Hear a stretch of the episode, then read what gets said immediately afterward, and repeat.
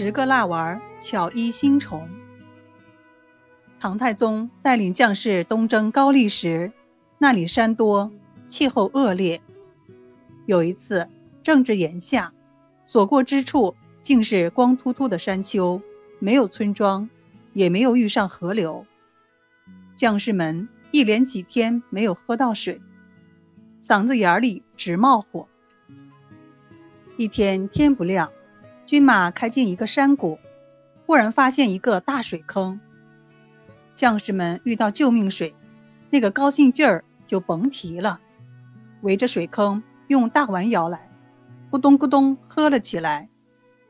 一个兵士舀来一碗，恭恭敬敬地递给皇上。唐太宗早就口渴如焚，也不管三七二十一，顺手接过来一饮而尽，顿时觉得腹内畅快，口舌生津。军士们。也都一股脑喝了个饱。谁知天亮一看，哎呀，原来是一坑污水。仔细一看，污水里还有很多游动的小细虫子。太宗暗吃一惊，心想：这水不能喝呀，喝了人会生病的。他虽然有这个想法，但见将士们已将水喝了个痛快，喝罢精神抖擞。也就没有吭声，骑上马，带领将士走了。不久，太宗征服了高丽，班师回朝。回朝以后，他每当吃饭的时候，就触景生情，想起那一坑污水，眼前浮现出那些又细又长的小虫子，感觉十分恶心。心想，那个污泥坑里的水，我也喝了。肚里会不会有虫子呢？就这样，一天比一天疑心，一天比一天忧虑，久而久之，便真的病了。皇上有病，忙坏了满朝文武大臣，请太医来诊治。太医认真看后道：“陛下，您很健康，没有病。”太宗斥责道：“真乃庸医也！”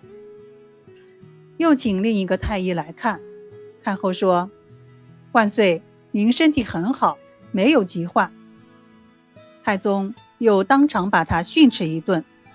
从此，他再也不叫太医来给自己诊治了，而病却日复一日，越来越严重。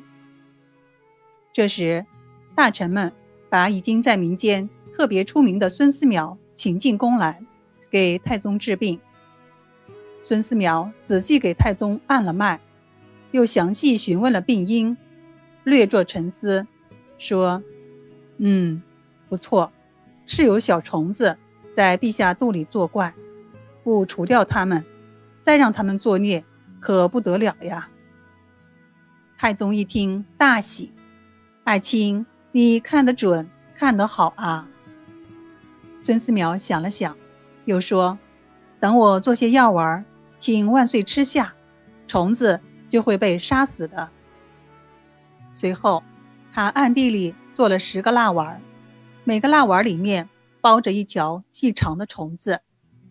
做好后，拿来对太宗说：“这蜡丸您每天吃一个，十天吃完。而且万岁的粪便要留下来，让臣检验。”唐太宗按照孙思邈的吩咐。每天服用一个蜡丸，十天服完。十一天头上，孙思邈找来太宗的粪便，因为蜡在人体内不会被消化，便用水将粪便冲去，十个蜡丸依然完好。他又将每个蜡丸切开，露出小虫，这才拿到太宗面前说：“万岁，您瞧，虫子已经被药死，排出来了。”太宗一见，惊喜道：“哎呀，就是这些小虫子，害得我好苦呀！爱卿真是妙手回春，这会儿我觉得爽快多了。”说完，哈哈大笑起来。